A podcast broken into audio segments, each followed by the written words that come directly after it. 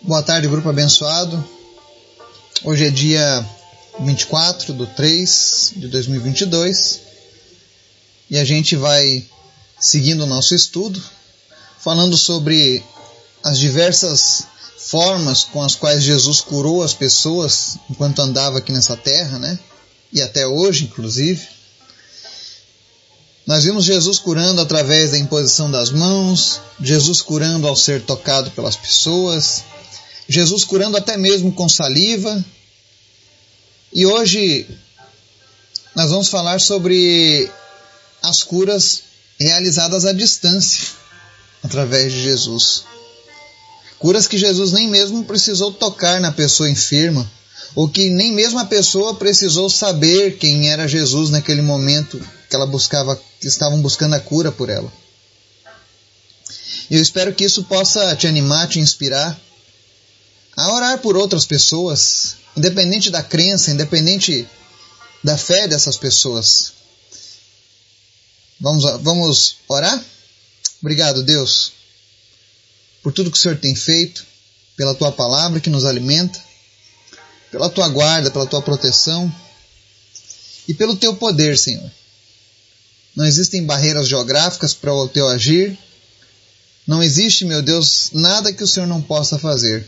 Por isso nós pedimos em nome de Jesus, visita cada pessoa que ouve esse estudo, essa mensagem, fortalece a fé dessa pessoa, manifesta a tua graça, que essas pessoas possam ser curadas, que elas possam receber respostas de suas orações, porque o Senhor ouve as orações do teu povo. Obrigado por tudo, Jesus. Fala conosco através da tua palavra e nos ensina, Senhor, mais e mais, em nome de Jesus. Amém. Hoje nós vamos ver três exemplos na Bíblia onde Jesus curou as pessoas à distância. Muitas vezes as pessoas perguntam qual, o que adianta né, fazer a oração por telefone, fazer a oração através da TV, da internet, do rádio.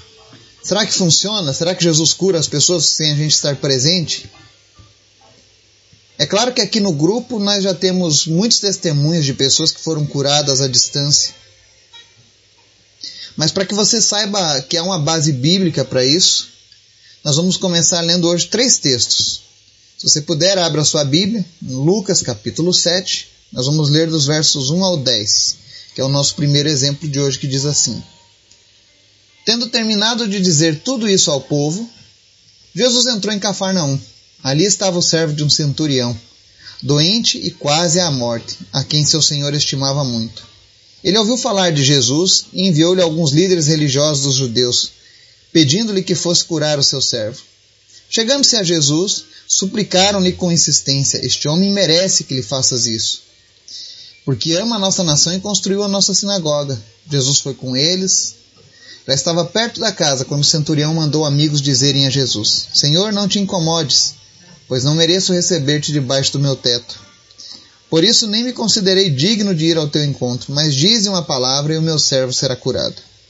Pois eu também sou homem sujeito à autoridade e com soldados sob o meu comando.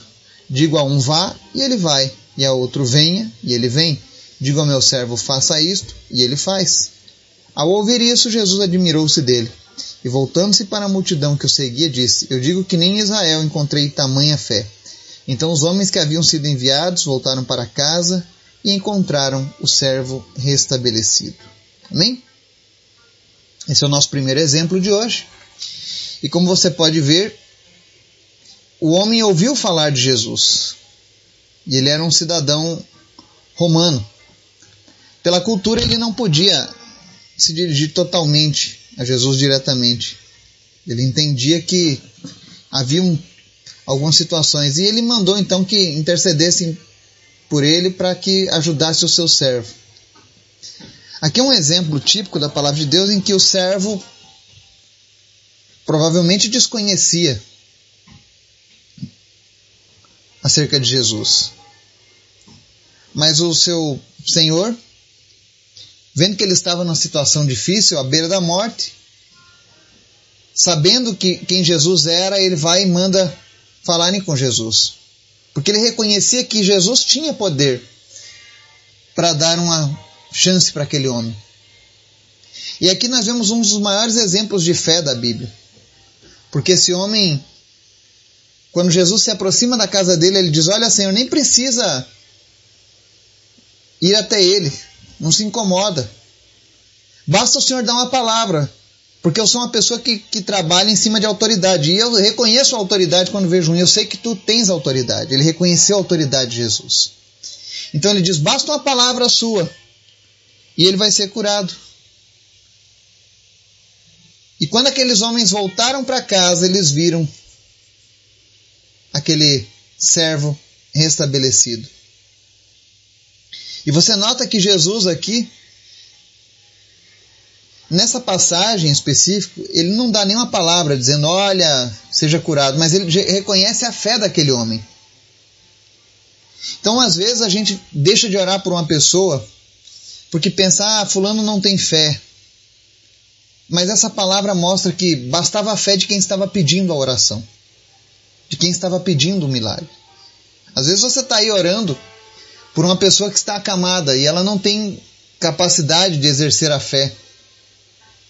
Às vezes ela está com problema de demência, às vezes ela está paralítica, não fala ou não ouve. Mas é importante que você tenha fé, que você reconheça a autoridade de Jesus. Não é necessário que essa pessoa conheça Jesus em primeiro momento para ela receber uma cura. Basta você ter fé o suficiente.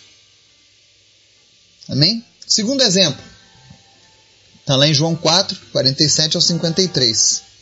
Diz assim: Quando ele ouviu falar que Jesus tinha chegado a Galiléia, vindo da Judéia, procurou e suplicou-lhe que fosse curar seu filho, que estava à beira da morte. Disse-lhe Jesus: Se vocês não virem sinais e maravilhas, nunca crerão. O oficial do rei disse: Senhor, vem antes que o meu filho morra. Jesus respondeu: Pode ir, o seu filho continuará vivo. O homem confiou na palavra de Jesus e partiu. Estando ele ainda a caminho, seus servos vieram ao seu encontro com notícias de que o menino estava vivo. Quando perguntou a que horas o seu filho tinha melhorado, eles lhes disseram: A febre o deixou ontem a uma hora da tarde. Então o pai constatou que aquela fora exatamente a hora em que Jesus lhe dissera: seu filho continuará vivo. Assim creram ele e todos os de sua casa. Amém? Aqui nós temos o nosso segundo exemplo, lá no livro de João. E assim, se você quer conhecer milagres de Jesus, eu creio que o livro de João seja o que contém mais detalhes de milagres. E a Bíblia diz que a fé vem pelo ouvir, o ouvir da palavra de Deus. Então, é importante fazer a leitura da Bíblia para que você alimente a sua fé. Para que você aprenda a confiar. Aquele homem dessa passagem, ele era oficial do rei. Seu filho estava morrendo.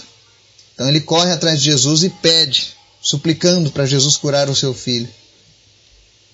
E aqui Jesus diz uma frase interessante: se vocês não virem sinais e maravilhas, nunca crerão. O evangelho sempre será acompanhado de sinais e maravilhas.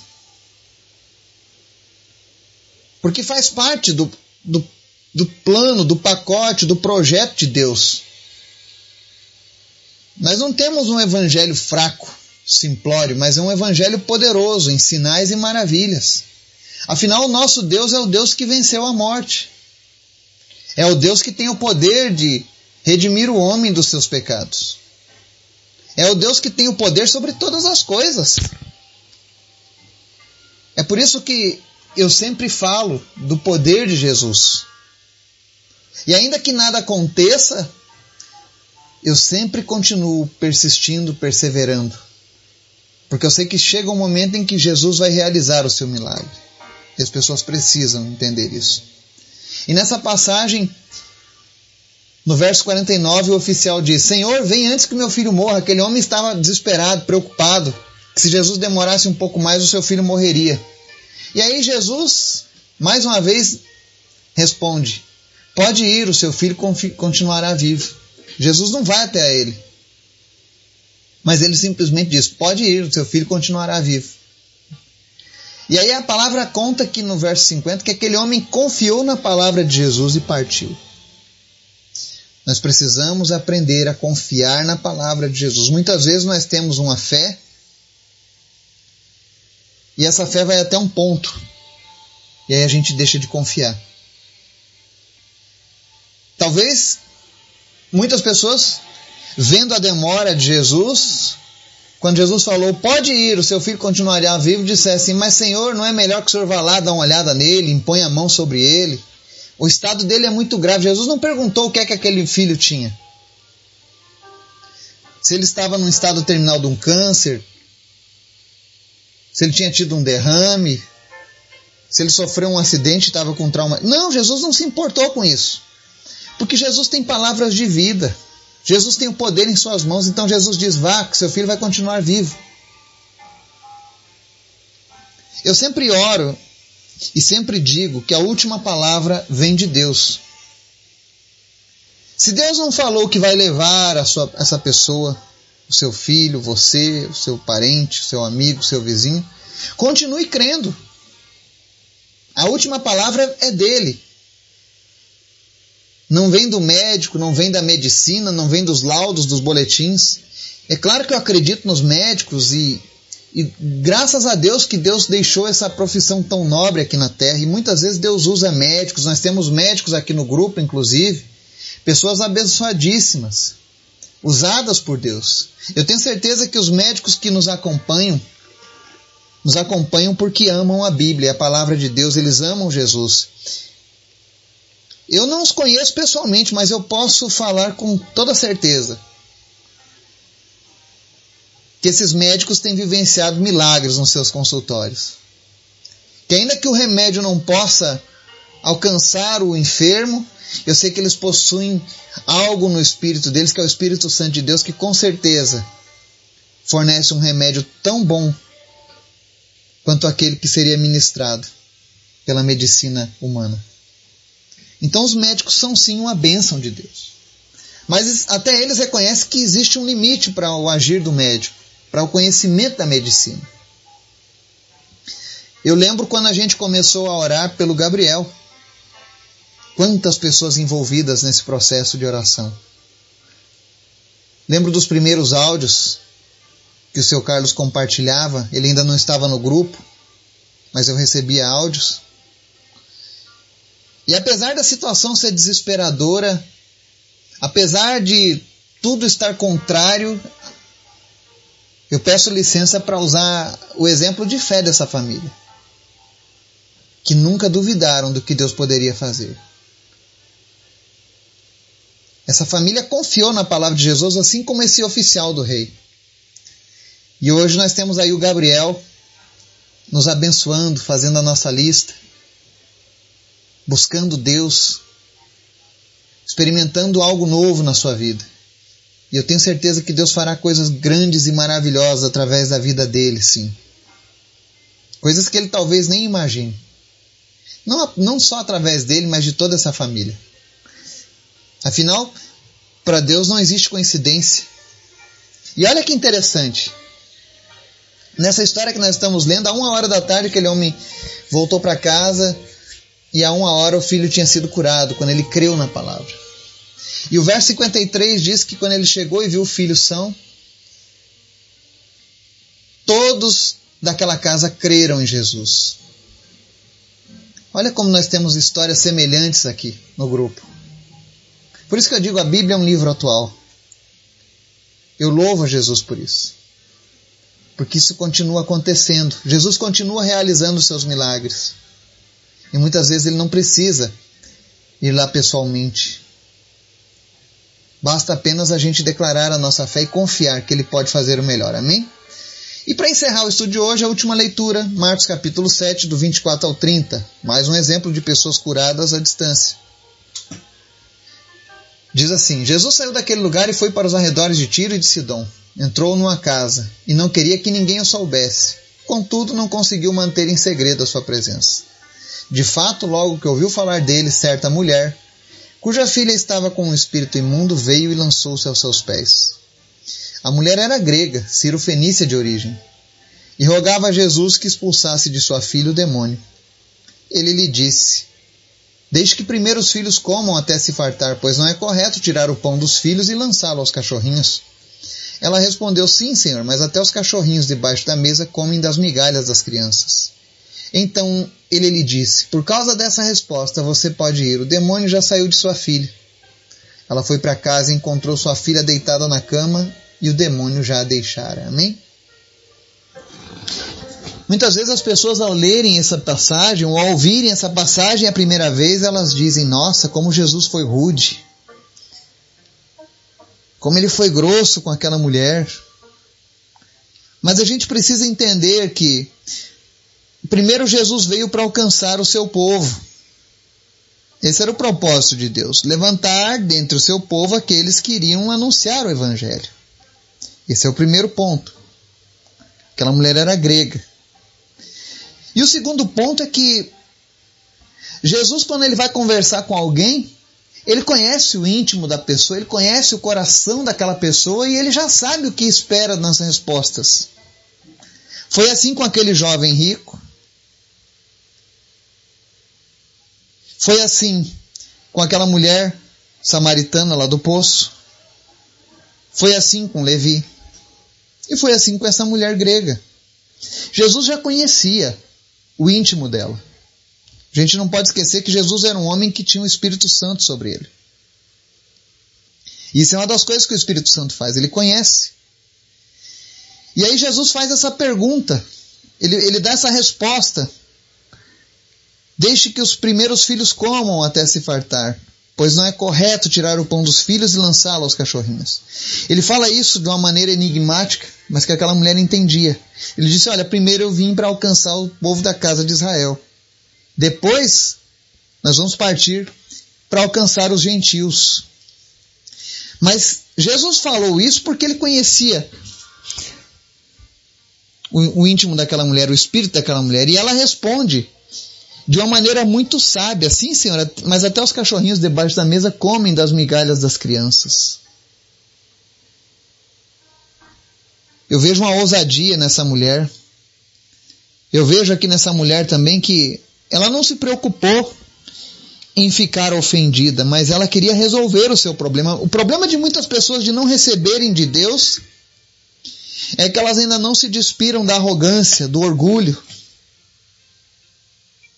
Como eu digo, Jesus às vezes vai fazer as coisas de um jeito inusitado que eu e você não esperamos.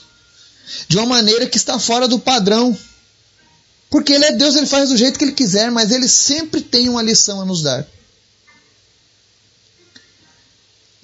E aquela mulher, ela falou: Olha, Senhor, eu sei que o Senhor está alcançando a sua casa, mas até mesmo no passado, o Senhor nunca deixou de atender aqueles que vêm a Ti.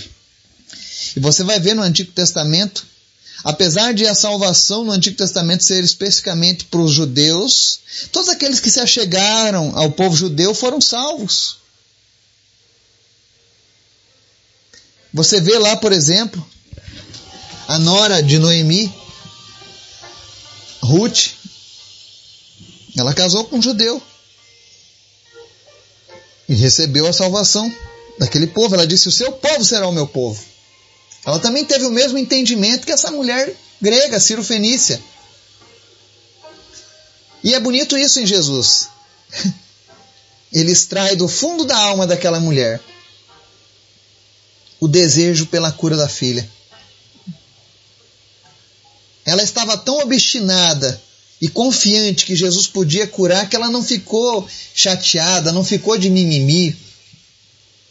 Pelo contrário, ela deu uma resposta sábia que tocou o coração de Jesus.